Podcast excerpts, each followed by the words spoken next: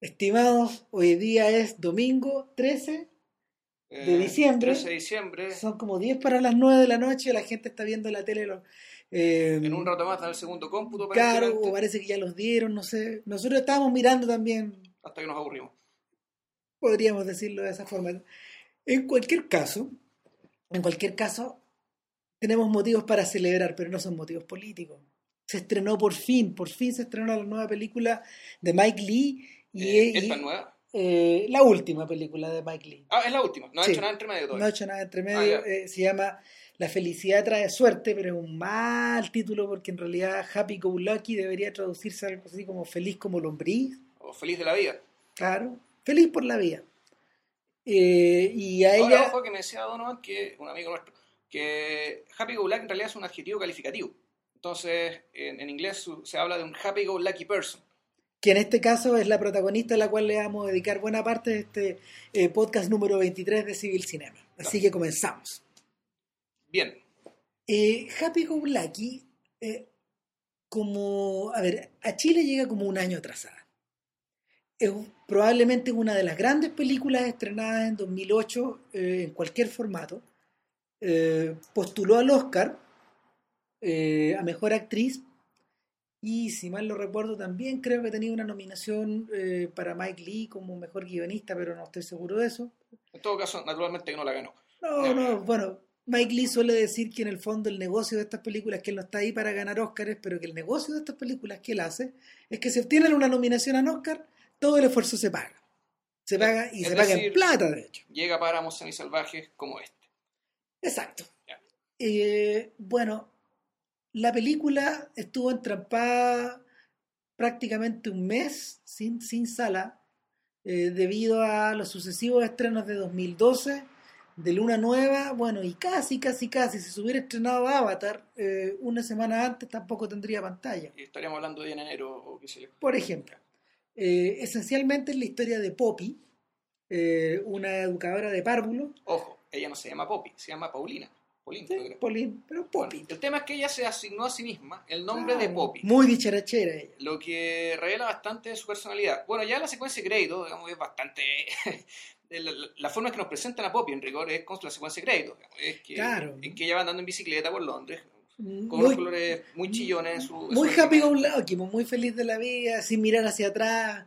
Eh, ¿Sabéis qué? De alguna manera la, la- la forma en que la presenta casi es impropia de una película de Mike Lee. ¿Por qué? Porque Mike Lee es un, es un realizador de la escuela de la escuela socialista y comunista de, de ¿cómo se llama? No, no, y de, de, de- de la, de la forma de trabajar europea. E- e- Este señor, y él mismo lo sabe, es un hijo del pasado, asumo, es como Ken Loach, por Claro. ejemplo. Es un poco como Volker Schlondorf, son gente que trae, o Alexander Kluge, son gente que creció a finales de los 60. Eh, la mayoría de sus obras, la, la mayoría de sus obras eh, está presente eh, la realidad en su visión más dura y más desesperanzada. Yo me acuerdo de que hace un montón de años con Vilche vimos una película que se llamaba Bleak Bleak Moments, Moments. y salimos pero prácticamente destruidos de- de- después, de, después de mirar do- después de que nos golpearon dos horas con la dura realidad Eh, de dos señoras jubiladas Eh, y, pero, pero en el caso de Happy Go Lucky llama mucho la atención de que desde la presentación nos advierten que este es un filme colorido, que este es un filme acerca del presente, que este es un filme acerca de un alma fuerte, por decirlo de alguna manera, Claro. una persona que, que es avasalladora en el sentido eh, más tremendo de la palabra. Sí, a ver, la, lo, que- lo que tiene, no sé, un- una de las cosas llamativas de, de Mike Lee, digamos, la generación de Mike Lee eh, respecto de la tradición, la- de, cierta tradición realista británica, es que la tradición realista británica, en cierto sentido, siempre tuvo una vocación, una vocación más, por decirlo de alguna manera, más novelada. cuya- Exacto. en que lo- los- sus relatos eran relatos en que eh, era muy importante, era realmente muy importante lo que pasaba, digamos, donde pasaban cosas significativas y eran y, y esas, esas cosas que pasaban, digamos, tenían como excusa, más bien, tenían como atractivo, digamos, el, el hecho de que a su vez mostraban, bueno, la, real- la realidad de la clase trabajadora británica, digamos, pero donde los personajes eh, tenían una tenían cierta carga como, de- como si fueran personajes de novela, así como Tom, Tom Jones moderno. Me estoy pensando, no sé, pues en, en Billy Liar, digamos, ¿cachai? O en esta película que vi hace poco, la del el- el- el- Colin Smith, La soledad del corredor de fondo, Ah, perfecto. que son, que son personajes como de novela. En, en- en- en cambio, Mike Lee, uno, en cambio, Mike Lee, y es parte, en cierto sentido, en Loach no tanto, pero Mike Lee hay una hay una corriente donde en realidad empieza a importar mucho más eh, ya los- lo que tiene que ver con los espacios, las relaciones, y donde eh, me parece a mí que la, la presencia del, y, la, y la impronta de la realidad social y económica es de, es- es- está planteado de una manera menos discursiva, más omnipresente. Eh, en el fondo hay que pensar que de alguna manera Mike Lee representa eh, Mike Lee y, sus contemporáneos, gente como Peter Watkins, por ejemplo, o, o en, o en menor medida eh, el joven Peter, el, el joven Stephen Frears, claro. representan un movimiento de reacción un poco en contra de esta acción que había propuesto el, el, el- el free cinema el free cinema Claro, británico. o sea, Schlesinger, que está ahí, eh, Eh, Tony Jim, Richardson. Claro, de, de- de- de todas esas personas hasta, hasta el señor que hacía las películas de los Beatles, digamos, que era Richard Lester. Richard Lester. De alguna forma, de alguna forma, eh, Mike Lee eh, viene a ser un contemporáneo, y esto es muy impresionante, es un contemporáneo de los Monty Python. Sí. Y, No sé, y- claro, y, y- si uno lo- y si uno lo- y si uno monta a estas dos personas, a, estos dos grupos de personas, se da cuenta de que los temas que ellos tratan pareciera que fueran muy distintos, pero en realidad no. Eh, Mike Lee desarrolló toda una carrera larga haciendo tele, haciendo tele eh, y eh, siendo una especie como de excepción a la regla, porque en, Gran Bretaña la televisión es el género de los escritores. ¿Qué pasó? Lee desde el principio se planteó eh, su carrera como la de un como la de una especie de director de teatro, director de escena, director de cine y al mismo tiempo guionista. Y, y lo comentábamos también hace unos días. Yo le comentaba a Vilches que la pega para hacer Happy Go Lucky empezó prácticamente un año antes, cuando él y su actriz, eh, Sally Hawkins, se llama. Sally. Hawkins, sí. Eh, comenzaron a crear un personaje a partir de la nada.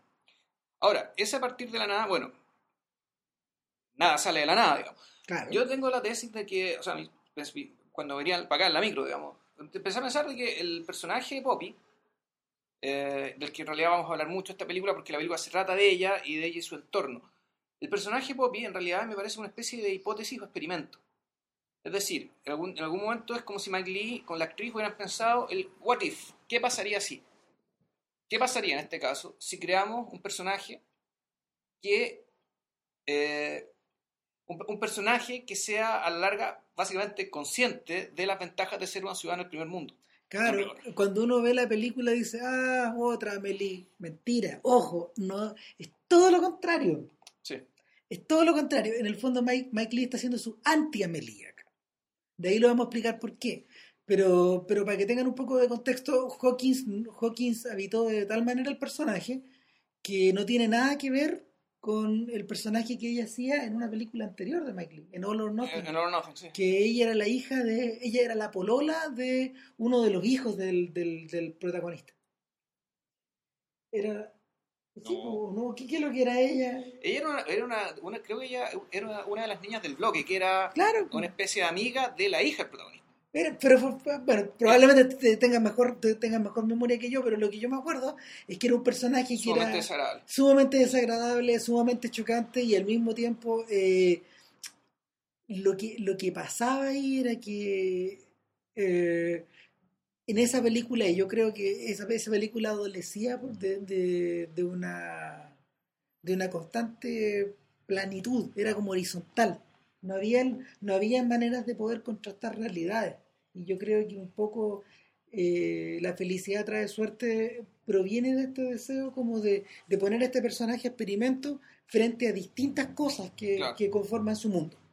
O sea, claro, el- por, por eso, la- por eso la, la trama de la película, eh, para mí tiene, el sentido de un experimento. O sea, ¿qué pasaría, what if, qué pasaría si eh, tenemos este personaje y lo juntamos con este tipo de personas, con este tipo de personas, Claro. con este tipo de personas, la metemos en este tipo de situaciones?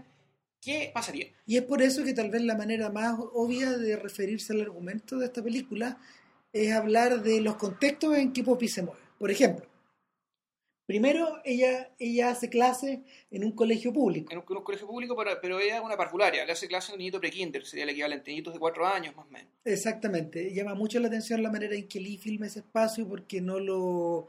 eh, pareciera que no está narrando nada. Pareciera que en el Tiene fondo- mucho documental. Claro, la- Sí. la- la- como que la pone ahí a moverse y a hacer clases y es, es muy distinto a la pega, por ejemplo, que, este, que, que pudimos ver hace unos meses de los Juan Cantet, donde en el fondo todo lo que pasaba dentro de la sala de clases, dentro de los muros, era lo que movía la película. Claro. Eh, el segundo contexto donde, donde vemos a Poppy eh, es, es con sus amigas. Y son todas un poco parecidas a ella. A ver, más menos. Más menos. O sea, lo que pasa es que tiene una tiene Poppy, eh, su vida afectiva al fondo la tiene resuelta con una amiga, que es una amiga suya de hace 10 años, con la cual viajó por todo el mundo, digamos, viajó por toda Asia, que es colega de ella, también es profesora parvular y trabaja en el mismo colegio y es, ya es casi su hermana, digamos, su otra mitad. Pero... y- Hay una cosa media pasional ahí. No, no, no se me malentienda, pero hay una cosa como de que no funcionan las dos separadas. Sí. Es una cosa muy, muy curiosa. Sí, es verdad. Sí, se lesbiana en ningún caso, digamos, no, no es que sea una relación amorosa, No, pero, no. pero un afecto tan fuerte, tan grande, que aparentemente ninguna de los dos eh, se hace mucho drama por no tener pareja, pareja masculina, digamos. Exacto. Y, y, y bueno, y las otras eh, tienen dos amigas más con las que juegan. Y hay una hermana De Poppy. menor de Poppy, que, que de la que vamos a hablar después, digamos, en, en- en- en relación con una tercera hermana. Exacto. Es- ya eso lo haremos después. Bueno, Bueno. La, la tercera cosa que pasa eh, en esta película probablemente es la que es la que tiene más base argumental. Y en el fondo es que Poppy, después de perder su bicicleta, ya tomó una decisión. Pero se la roban y se muere la risa. digamos. Claro. Así es Poppy. eh, voy a aprender a manejar. ¿Cómo aprendo a manejar? Me meto a una escuela para aprender a manejar. Es decir, la profesora a su vez va a tener un profesor. Claro. Pero el profesor que le toca es un señor muy especial. Eddie Marsan, un gran actor. un gran actor británico que, eh, pucha, lo que pasa es un señor muy feo. Y que Tiene cara de boxeador. tiene cara, sí tiene cara de boxeador, casi no tiene cuello, un señor muy colorado, con una dentadura espantosa, bueno, tiene- Muy británico. muy británica por lo demás. Y mira, no sé si se acuerdan, era un abogado corrupto de Miami Vice. Eh, también Eddie Marsan era uno de los personajes, era uno de los hijos en Vera Drake. Era, era el yerno de El Drake, yerno de Vera El yerno de Drake, que era quien Estoy confundiéndolo a todos. quien terminaba peleando con la Sí, hija en Vera a mí, a mí- eso Marsan actúa en el Nuevo Mundo también. con- exacto, durante la primera, durante la primera, la primera vez que vi Happy Go Lucky, que fue hace como un año ya, Mm. justamente cuando salieron las cosas del Oscar, eh, me, hizo- me- durante toda la película estuve pensando, yo he visto a este tipo antes, yo he visto a este tipo antes. Ya. Y cuando volví sobre Vera Drake, ahí se me. Se, se me iluminó la perdí. po, y, y, y nuevamente volvemos al caso de que Mike Lean ocupa a sus, mi- a sus mismos actores para mismos papeles. El papel es completamente distinto. Completamente distinto. Acá, acá un señor que de algún modo representa la voz de la razón, debería representar la voz de la razón y el orden para que Poppy pueda aprender a manejar y no atropelle a la gente en la calle o se suba a la vereda mientras maneja. Eh, y, debería ser garante a su vez de, de las buenas maneras y al conducir. Sin embargo, eh, Lee, Lee en, en esta película eh, centra el foco en este sujeto que es casi un sociópata al volante. Sí, pero en realidad más que eso, yo creo que, no sé si... eh, en realidad, el- este personaje es particularmente importante Sí. porque Es clave en la película. es clave en la película y yo creo que a lo mejor lo explicamos después. Sí. La otra, otra, otro de los ámbitos, digamos, en los que se mueve Poppy es que tiene una, la directora del colegio, creo, La con, con la que día. se ve muy bien, le dice un día, oye, ¿sabes qué? ¿Por qué no, por qué no vamos a bailar flamenco? Y me hace muy bien, qué sé yo, digamos. Entonces Poppy, eh, Poppy, digamos, parece que a todo le dice que sí, en realidad. Claro, así como no sé, po, por si, si él, si él quiere ir a carretear con Poppy, vamos a carretear con Poppy. Le decís, Poppy, vamos a carretear, Poppy les va a decir que sí. Y Poppy va a bailar flamenco, y también, bueno, baila flamenco. Claro.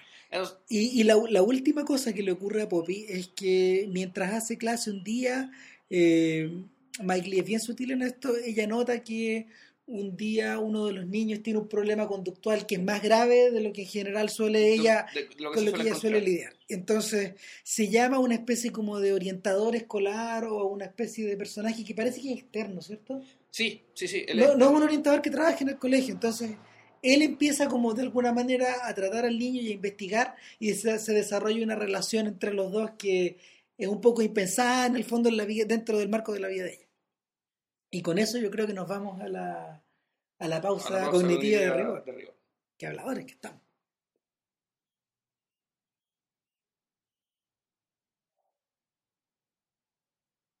Volvemos de la pausa cognitiva, pero yo, yo quiero hacer una proposición. ¿Ya? Eh, Es que, Del- es que metodológicamente es muy difícil hablar de esta película.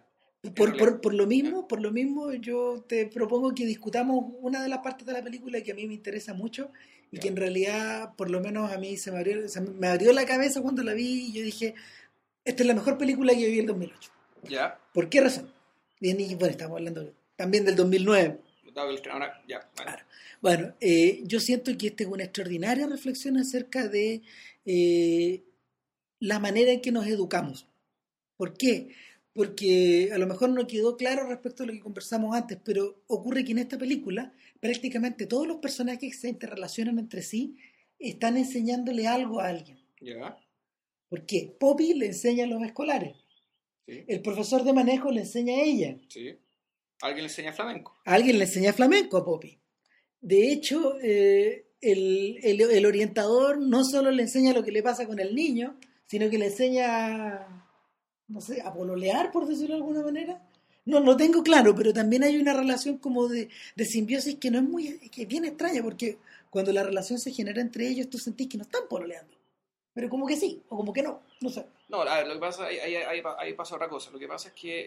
eh, y, y ahí el tema de la enseñanza creo que es importante, pero a mí fíjate que no me llamó tanto la atención. A mí me llamó la atención en realidad desde dos, desde dos perspectivas. Una ya la enuncié, pero quiero profundizar en ella. Y, y estas dos perspectivas, en realidad todavía no sé cómo integrarlas. Tal vez con, con- por el lado de la educación, pero tengo que pensarlo más. La primera perspectiva tiene que ver con, bueno, con lo que decía yo. Es decir, hay una... eh, tiene que ver con lo del experimento y tiene que ver con el cómo eh, se ajusta un personaje que se propone eh, voluntariosamente ser feliz eh, dentro...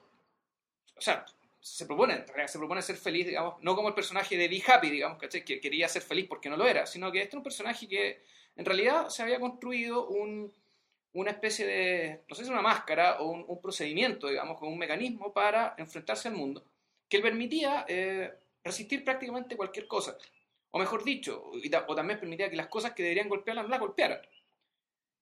Pero sucede que al mismo tiempo, eh, este personaje construye, eh, construye esa, esta, esta forma de ser. Y esta, esta forma de ser es puesta a prueba, digamos, ¿cachai? con las distintas interacciones que hemos mencionado. ¿cuán, cuán- feliz puedo ser aquí y allá y acullá? Por una parte sí, y por otra parte, bueno, ¿qué impacto tiene eso? Es decir, ¿en qué medida una, la, sociedad en que, la sociedad en que estamos, la forma en que vivimos, tolera eh, esta disposición? Mm, Ento- entonces, eh, me da la impresión de que la, hay una la película tiene en cierto sentido, tiene cierta progresión. Eh, Una progresión en el sentido de que la Poppy siempre está tratando de acercarse a la gente. Pero a la larga, a mí se me ocurre que, no sé si en realidad ella está tratando de acercarse a la gente o con ella en realidad quiere alejarla. ¿Por qué? Porque su forma de ser, de, alejarse, de acercarse a la gente es tan agresiva que mucha gente retrocede. Y es lo que justamente le llamó la atención a muchos críticos que dijeron, ok, usted puede disfrutar mucho esta película, lo dijeron en ese momento, puede disfrutar mucho esta película siempre y cuando usted eh, pueda tolerar a la protagonista. Claro, claro. Pero el, entonces, la, este personaje es de, es de una manera súper expansiva, súper alegre, todo esto que hemos hablado. Uno ve la película y dice, esta persona quiere comunicarse, sí, pero a lo mejor en realidad quiere ahuyentar. Y en rigor, eh, entonces esa es la duda que uno tiene, porque mal que mal todos nosotros elaboramos estrategias para seleccionar con quienes queremos estar, ya sea para atraer gente y para rechazar a otra gente. Es decir, queremos que cierta gente, hay cierta gente que decimos esta gente nos interesa, digamos, y hay cierta gente que no nos interesa, y nosotros en cierto, cierto sentido nos adaptamos nuestra conducta para que la gente que nos interesa se acerque a nosotros, o si, nos- si nosotros nos acercamos a ella, nos reciba. Y al mismo tiempo, digamos, que la gente que no queremos, digamos, ni nos mire, digamos, que ni sepa que existimos. Bueno, el, yo siento, re- respecto de todo lo que discutimos antes, yo siento que el, el, el, el de la película en el fondo está en tratar de, en, en lo difícil que resulta y en lo difícil que resulta poder comprender lo que ocurre al fondo del alma de esta persona. La película es chora, esencialmente porque la, el, personaje, el personaje central está compuesto de tal manera que no, no podéis no podéis definirla ni como, a ver, podéis saber cómo es, es una buena persona, es una gente que se, es, una, es, una, es una persona que se la pega, es una buena amiga, en general tiene un buen carácter, eh, pero, pero... Es más que eso, o sea, a ver, uno no sabe cómo es, uno ve cómo actúa. Y uno, en la medida que ve cómo actúa, puede, inferir ciertas cosas, pero en realidad sin mucha precisión en un principio. Y bueno, las cosas que han pasado en la película te confirman ciertas cosas y te refutan otras. Por ejemplo, una cosa que me gustó mucho de ella era que en algún momento ella con su amiga y su hermana más chica van a visitar a una tercera hermana que tiene, que en el fondo es la hermana del medio. Poppy es la mayor, hay una hermana del medio y esta es una hermana más chica. La hermana del medio siguió un camino bien distinto el de su amiga y el de la hermana más chica. Básicamente se casó con un buen sujeto y ahora tiene una casa muy burguesa en un barrio residencial por ahí, digamos. No, lleva esta vida de treintona soltera viviendo con las amigas. Claro, y que anda carreteando, ya, moviendo la raja en la, en discoteca y la cuestión. No, esta señora está esperando guagua, ya va a ser madre de familia y qué sé yo. Y claro, la tensión se produce inmediatamente, porque básicamente la hermana del medio, esta hermana que está casada y qué sé yo, no, no puede tolerar que Poppy no sea como ella. No puede tolerar que, o no puede entender que Poppy no haya elegido la misma vida, digamos, de mujer casada que eligió a ella. El punto es que cuando se produce conflicto, Poppy nunca se defiende. Poppy, eso es maravilloso, Poppy nunca contesta de vuelta, nunca, nunca agrede de vuelta, nunca critica nada. Ella básicamente dice que es feliz como es. Y en cambio, la hermana más chica toma el papel de defensora de Poppy con una agresividad que la misma Poppy reprende. O sea, Poppy le dice a la hermana chica, no sé, pesa con tu hermana. O sea, no, se le dice así, pero, pero, pero, pero la, la, hermana de Poppy, que quiere parecerse a Poppy, no puede ser como Poppy porque tiene, una, tiene mucha rabia en particular con su hermana, que Poppy no tiene. Yo creo que eso pasa por dos cosas. Uno, porque Poppy es un, personaje especialmente autocontenido. No solo, en su, no solo con sus pasiones, bueno, de hecho, cuando empieza a pololear, por ejemplo, lo resuelve de una manera como muy sencilla. Ok, ahora estoy pololeando, pasémoslo bien. Eh, es un no, no solo por eso, sino que al mismo tiempo es un personaje que, cuya manera de interactuar con el mundo ya está tan asumida o está tan, está tan eh, está tan codificada para ella que pareciera que nada, que balas no le entran. Y sin embargo, sin embargo, y aquí, aquí, aquí vuelvo sobre el tema de la educación, yo siento que en último término eh, Happy Go Lucky es una película sobre la tolerancia eh, y, y, ahí finalmente es donde las, es donde las, es donde las lecciones de, que tú le podías enseñar a alguien hacen eco o no hacen eco. ocurre que Poppy tiene dos momentos que son cruciales en la película o que son límites. El primero de ellos es que un buen día yendo para la casa de no sé quién, en la calle se encuentra con un vagabundo. Sí. ¿Te acordáis? Sí, claro. Para mí el centro de la película está ahí. ¿Por qué? Porque eh, este personaje es la única, el, el, único sujeto en la película ante el cual Poppy obviamente entra igual de avasalladora que siempre, eh, como en el fondo para para establecer una suerte de diálogo de, o de, o de no, no sé si de pregunta-respuesta, pero un diálogo, un, una suerte de contacto humano con una persona que lleva una vida eh, mucho más desmedrada que la de ella. ¿Y qué es lo que ocurre? ¿Qué es lo que ocurre? El tipo le contesta pura incoherencia. Y un momento donde en el fondo la estructura de la estructura de lógica de, de dialogada que tiene esta historia más que de pregunta-respuesta, más que de diálogo que va y que viene, esta estructura que es como un poco democrática, no funciona. Eh, como que es como si Mike Lee, eh, eh, Mike Lee hubiera puesto a este vagabundo fuera de este mundo.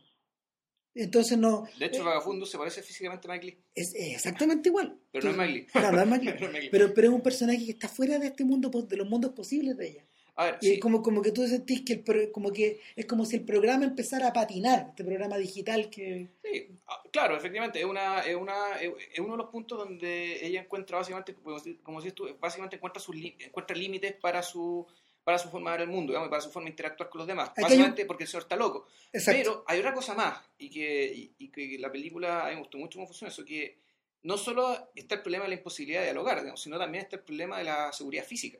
Ella siente miedo. De la amenaza, Pero, ¿Y por qué? Porque básicamente se conoce al vagabundo y el vagabundo empieza a caminar hacia un lado y ella lo empieza a seguir. Es decir, la actitud de ella. Es al revés. De, uno, uno, suele esquivar a esta gente. Y ella lo empieza no, a seguir. pues es al revés. Porque... Ella lo empieza a seguir porque al fondo ella es como el Este es con la versión serio, digamos, ¿cachai? La versión inteligente de la película esta de Jim Carrey que dice sí, que tiene que decir que sí. Sí. Por decirlo de cierta manera, ¿cachai? Eh, esto, esto, esto, en serio. Bueno, la película no es tan mala, la, la, Jim Carrey, pero bueno. Aquí la cosa es radical. Eh, es, radical. Y ella básicamente dice que sí. ¿Sí a qué? A lo que sea. En este caso, ¿qué es lo que es? Se encuentra con el vagabundo, el vagabundo va por un lado y él empieza a seguir. Luego el vagabundo se pone a mear. Entonces se da cuenta que no lo puede seguir y el vagabundo se devuelve y claro, ahí ella se da cuenta que no hay forma de comunicarse por mucho que lo intente, pero que, y eso, y eso es bien notable, la imposibilidad de comunicarse eh, termina, termina generando creo, una comprensión bien profunda de, de su parte respecto de la realidad de esta persona. Claro, ¿Por qué? Porque el, el, vagabundo le dice, tú me entiendes, ¿no? Es el completo, es el completo antónimo, por ejemplo, de películas como The Fisher King o esta película que viene, El Solista, donde en el fondo el filántropo, el, el protagonista filantrópico extiende la mano hacia la persona que está, ¿cómo se llama? Hacia la persona que está más en, en, peor condición que él y no sé, y se lo lleva a la casa o lo convierte en un concertista o lo que ustedes quieran, pero el, punto, el punto es que eh, de verdad, de verdad, incluso cuando el diálogo no es posible, eh, ella trata de hacer sentido de eso. Ahora, el problema es que eso no le resulta con el profesor que tiene, con su conductor. Y esa es la otra, y, y esa es la, esa es la, esa es la otra relación que va escalando y escalando y escalando, no, no sé si en niveles de violencia, pero en niveles de, de, mutuo, de, de intensidad y de mutua incomprensión. Eh, sinceramente, Eddie Marzán aquí no tiene, no tiene armas para poder entender a este monstruo al cual se supone que le está enseñando cómo manejar. Eh, él, lo, ella, él, él, termina, él tiene una relación súper rara porque como que nos damos cuenta inmediatamente que él se siente atraído. Claro, básicamente porque todos quieren tener lo que no tienen. Ella, él, él es de una naturaleza tal, es, es, él es, uno podría uno podría decir que él es una persona típica, al menos dentro de sus manías, son manías típicas. Es decir, la, primero, un tipo cercano al fascismo. Es una persona, pero es más, sencillo que eso. Antes, antes, que eso, es una persona bien pulcra, bien ordenada, que tiene su auto limpio, sí. que lo más probable es que lo más probable es que vaya a votar cuando le corresponde. Muy profesional, digamos. Es una, claro, en algún, en algún momento el gallo dice que se formó a sí mismo.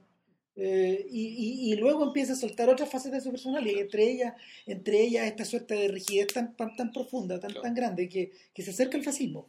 Claro, o sea, el, el fascismo, esta, esta incomprensión de, del multiculturalismo, de la complejidad, de la ambigüedad, digamos, todas, todas aquellas cosas que él derechamente no tolera. Eh, y al mismo que lo, tiempo. Que lo observa desde el auto, en el claro, fondo, sin salir de ahí. Fue como taxi driver un poco, claro. y que y que al mismo tiempo tampoco puede entender el, la, la, la, inexistencia de jerarquías, por ejemplo, y la, y la ausencia de disciplina. El problema es que Poppy, como alumna, es todo eso, ¿cachai? Es caótica, es desordenada, no se concentra, no lo obedece, le dice que no maneje con tacos y, la, y, y, Poppy llega siempre a manejar con tacos y el tipo no sabe qué hacer con ella. Pero al mismo tiempo, bueno, el, el, el tipo, digamos, aparte es absolutamente miserable. Eh, en términos de que no que sea mala o mala buena persona, sino que un tipo infeliz, una persona que no es feliz. El tipo proviene de. To- eh, eh, es uno de los personajes a los cuales Mike Lee le ha prestado mucha atención a lo largo del tiempo. Sí. Es un gran personaje de Mike Lee es como, pro, es como el prototipo de estos seres infelices que en el fondo están como encajetados dentro de una casa. Es muy bonita la idea de que casi no lo veamos fuera del auto. No. Él vive adentro de, vive esa, de esas cuatro paredes metálicas y con vidrio. No, no sale, pues yo encuentro brillante. Claro, de hecho, la vez que estaba fuera del auto es la parte cuando Bobby lo descubre espiándolo, espiándolo en la casa. De hecho, el momento en que él está completamente desarmado y con total fragilidad. Claro, y creo que Poppy lo ve y el tipo sale corriendo. La escena es muy bonita, además, porque ella va en la calle de vuelta de la casa con su. de, la, de, vuelta de, de, de, la visita a la casa de su hermana. Y van llegando a una calle y de repente ven al tipo, digamos, que está ahí. Y ella lo saluda, y el tipo la mira espantado y sale corriendo. Uh, digo, ah, bueno, pilló en la calle y el tipo sale corriendo. Pero después la toma sigue y nos vamos dando cuenta de que están llegando a la casa de Poppy. Es decir, este chofer la había seguido. La estaba, la estaba, estaba espiando en su casa, estaba celándola. Ah, y a ella no le llama, a ella no le llama la menor atención. Así le llama la atención, pero en el fondo lo toma como siempre toma las cosas Poppy. Ok. No, y aparte que el, el tipo es una curiosidad, eh, hay que decirlo, eh, es un tipo bien raro. Ahora, yo creo que para seguir hablando de esto, vamos a contar el final de la película, ¿no? Y démosle. Total, da lo mismo, la película es increíble. Sí. Y además, no, no, no, creo que durar mucho, mal que mal la estrenaron solamente en La Reina y en, y en, en, el, en, el, el Parque Arauco, al menos en Hoyts, digamos. Mm, yo también puedo presumir de que varios de ustedes la vieron porque la película ha estado circulando en DVD como desde mayo. Ya, bueno, el, el tema es que la, el segundo momento, este, el segundo momento límite, digamos, donde, la, donde Poppy descubre los límites de la factibilidad de su forma de ser, es precisamente con el chofer. Y hay una escena como donde que- que- que hasta uno podría pensar que la película fue hecha en torno a esta escena. Es re posible. Que es la escena en que básicamente el conductor ya le dice a Poppy que al mismo tiempo, le dice al mismo tiempo que la ama, sin decírselo. Sí. pero al mismo tiempo le reprocha el daño devastador que le hace a él estar cerca de alguien como Bobby. El hecho de que tú estás siempre actuando para que te amen, tú siempre estás actuando para hacerte notar, tú siempre estás actuando de una manera, digamos, que, que, eh, a gente como yo ¿cachai? nos aplasta. Claro, no, nos ofende profundamente. Es por eso que gente como tú no puede existir. Pese a que me gusta, me dan ganas de matarte. de matarte, básicamente. Entonces, aquí nos encontramos con, volvemos al punto del eh, el tema básicamente de la inecuación, de la adecuación o la inadecuación de la posibilidad o la imposibilidad de que en nuestra realidad un personaje como Bobby realmente pueda existir y en caso de que sí exista, bueno, esa gente aunque quiera no puede ser completamente feliz porque de una u otra manera va a estar eh, activando bombas de tiempo a su alrededor, porque hay gente que no puede tolerar esa forma de ser y que no puede porque porque ¿por qué? por decirlo de alguna manera no hay no hay input digamos no hay no hay estímulos en el entorno o, o si lo hay no ya hay momentos que no pueden verlo que les Eh, permitan concebir esa forma esa forma de ser sin, De- sin considerarla como un insulto En cierta manera, la misma Eddie Marsan tiene con Poppy la misma dificultad que Poppy tiene con el vagabundo. Claro, pero es un perso- personaje para los... No hay input ahí. Hay un-. No podía establecer un diálogo o una cercanía o una, o una relación emocional o una relación de, de maestro-discípulo. Pero fíjate que es mutuo, porque Poppy cuando eh, eh, este, Eddie Marsan, digamos, el, el- el- el- el- el profesor de manejo, le, le dice todas estas cosas y la, la cuestión explota, ella en algún momento ya dice que también, que no, ya que no va a seguir haciéndole clases y que no, no quiere seguir tomando clases con él y que eh, el, el fondo, el, Poppy encontró su límite, hasta aquí llegó. Me O sea, con, con ciertas personas, con ciertas personas al mismo tiempo yo en realidad no tengo nada que hacer. Pero, pero sabéis que yo tengo la sensación de que de alguna forma ella no reacciona tan violenta. En el fondo, lo primero que ella propone es decir, ok, lleguemos hasta aquí, todo bien, eh, no hay rollo. Pero él sigue con el rollo y sigue y sigue y sigue. Exacto. Él- en el fondo, en el fondo este tipo está vomitando todo lo que se le había acumulado durante la historia. Sí, Está vomitándole encima. sí, por supuesto. Porque ya, porque ya no dio más. Sí. Entonces, el, eh, mi punto con Poppy es que, y, y- y en el fondo, y, y la película, digamos, y mi punto con la película larga es también un poco no entender muy bien si esta es una película eh, donde el corazón realmente está con Poppy o el corazón está con el chofer, con el conductor, pese a todo, digamos. Eh, yo, O hay, una, hay algo, o más bien una mirada más bien imparcial, o sea, más, volvemos al tema más científica con el tema del what if, digamos. Con el qué pasaría si. eh, yo siento que yo siento que Mike Lee siempre es, es- es siempre es ambiguo al, al- al respecto. ¿Sabéis que mientras conversábamos me acordé y se me, se me ocurrió de repente que eh, Happy Go Lucky puede ser el perfecto antónimo de una película que de la película que volvió famoso Mike Lee en el concierto internacional, no sé, para uno. Ya van a ser 20 años ya. es Naked. Porque Naked, Naked es la historia de un personaje que es como. Es, bien pare- También es la historia de un puro personaje y su relación con distintos otros sujetos eh, del bajo mundo. Naked, También, también con un adjetivo calificativo en el título. claro. Naked, eh, Naked es la historia de David Tullis, que es como una suerte de Celine, pero, pero extremo, es un vividor, es un vividor, es un ladrón, es un, es un, es un borracho, un ¿cómo se llama? un drogadicto, es un violador, eh, y que un buen día llega a golpearle a la casa donde vive, donde ahora vive una expolola. Y, y le abre otra persona, digamos, y, y de alguna manera lo que hace lo, es lo que hace este gallo es lo que los gringos llaman el squat. Llega y se planta dentro de ahí y no lo mueve nadie más. Se planta la mala. Llega, se mete de allegado como, como medio de ocupa, pero es que es una casa donde vive otra gente.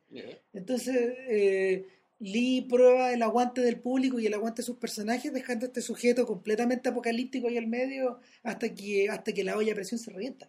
Es impresionante.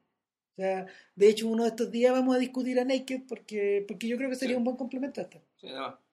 Y, pero, en el, pero en ese caso, en ese caso, el odio que uno pro- el odio que proyecta este personaje es tan profundo, que está, es tan profundo y al mismo tiempo eh, de alguna forma tan, tan magnético que tenéis que seguir mirando pese a que las cosas son horrorosas.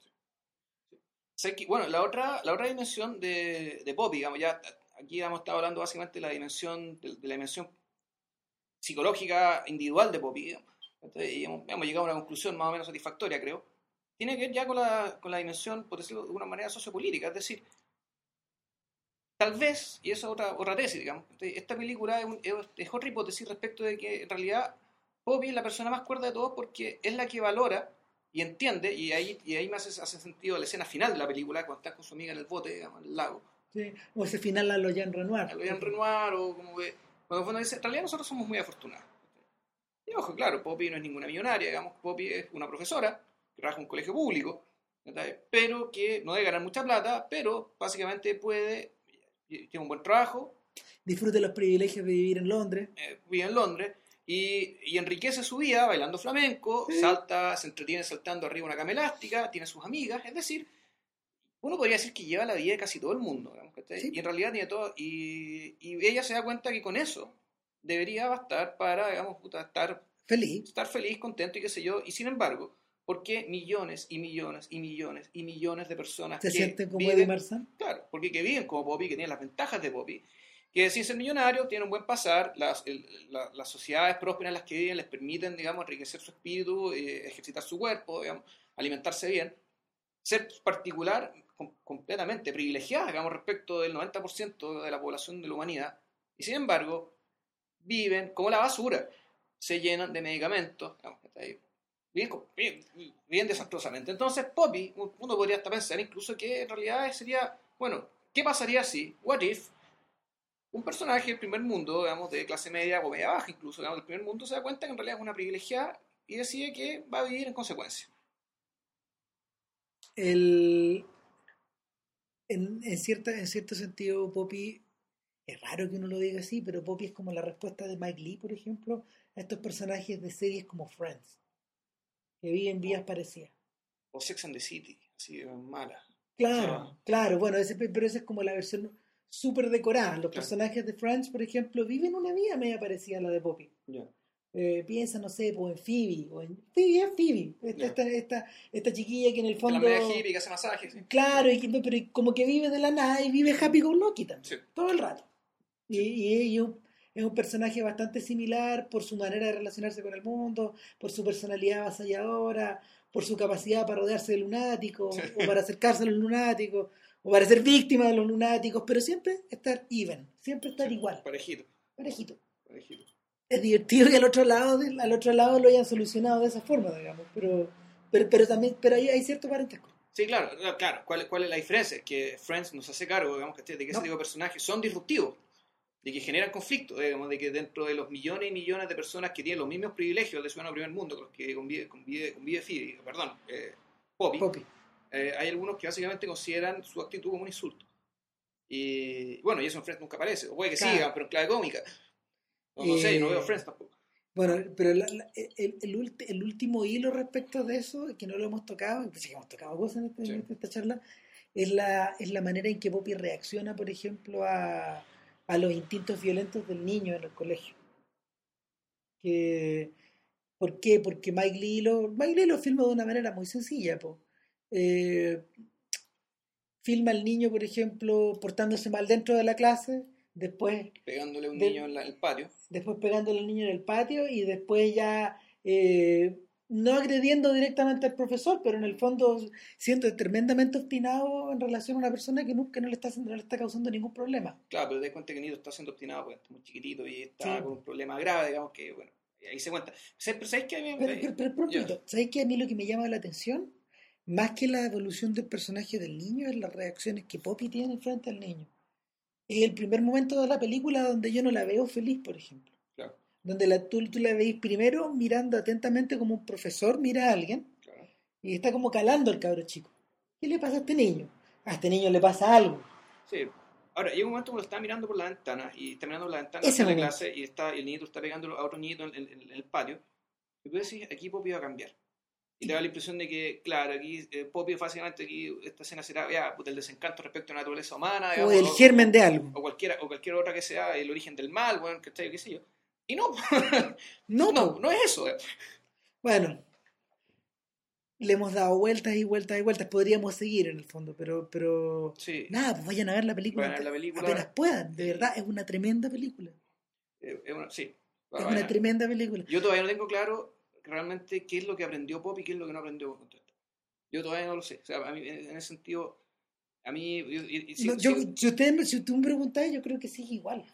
ya. O sea, de alguna manera, cuando yo terminé de ver la película, quedé con la sensación de que un personaje como ella, contra, o sea, eh, que un personaje como ella, con todos sus handicaps, es decir, sus handicaps de su manera de ser, su soltería, la poca plata que gana, eh, su condición, su condición un poco como de no, no, no, no de persona, no de outcast, no, no, no de alguien No, que no no- marginal, digamos. no, claro. no un marginal, pero, pero respecto, por ejemplo, de cómo vive su hermana, no. Yo terminé con la sensación de que, de que ella estaba mejor preparada para la vida que un personaje como Marzán, que, que era, que era tan ordenadito, tan by the book, tan orden, tan, tan, tan orden, tan llevado de, tan llevado de las cosas que hay que hacer en el fondo. Es que ahí yo cuando, cuando Poppy empezó a, a pololear, digamos, que con el, con el profesor, Yo, a, a mí se me hizo inmediatamente Poppy tiene que cambiar. O sea, su forma de ser no es coherente con una relación de pareja como nosotros la entendemos. algo Y- va a pasar acá, dije yo. por muy, por muy excepcional o extraño o, o incluso eh, eh, compatible con ella que pueda ser el sujeto. Tú- A mí me, me hizo inmediatamente ruido y dije, aquí algo tiene que cambiar. Y la película no te dice mucho si es que va a cambiar o no. ¿no? No, no te lo dice, no te dice para, para dónde va, qué es lo que va a pasar después. Entonces, en ese sentido, la, la, la- y ese creo que otra de las grandes gracias de la película es que eh, no, no- aparentemente no hay veredicto ni valórico ni fáctico. Tanto, Probablemente, probablemente los gringos por lo mismo han visto la película con un grano de sal. Ya.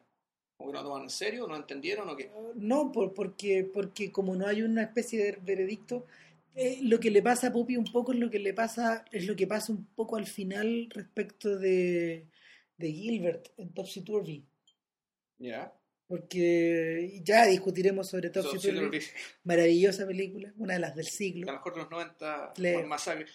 Bueno, eh, el señor Gilbert en la película eh, el, el gran motor de, la- de- de esta historia, pero y es un monstruo, un monstruo de naturaleza.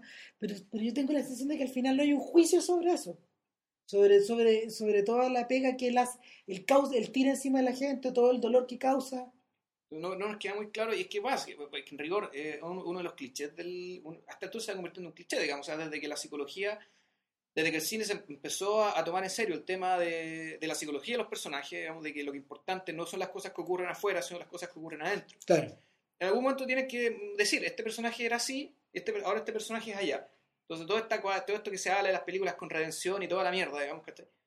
Eh, era básicamente, chucha, el personaje era malo, ahora es bueno, ¿cachai? Claro, o no- antes era tonto, ahora es inteligente. Lo interesante es que, claro, no, no se nos ocurre un cineasta menos psicológico que Mike Lee.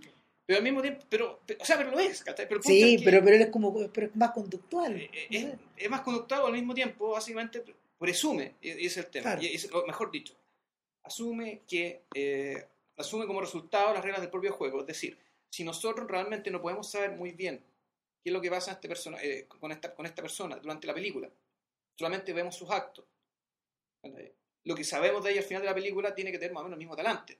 Es decir, si las reglas del juego son, nosotros este personaje vemos sus actos, vemos cómo actúa, vemos cómo vive, un personaje que no habla de sí misma, un personaje que nos escribe un diario. No, ¿por qué al final de la película tendríamos que saber lo que la misma película no nos mostró?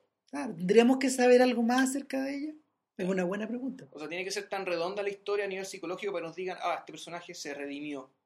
No, las pelotas, no, esto, esto va por otro lado y, y gracias a Dios que así es. Eso.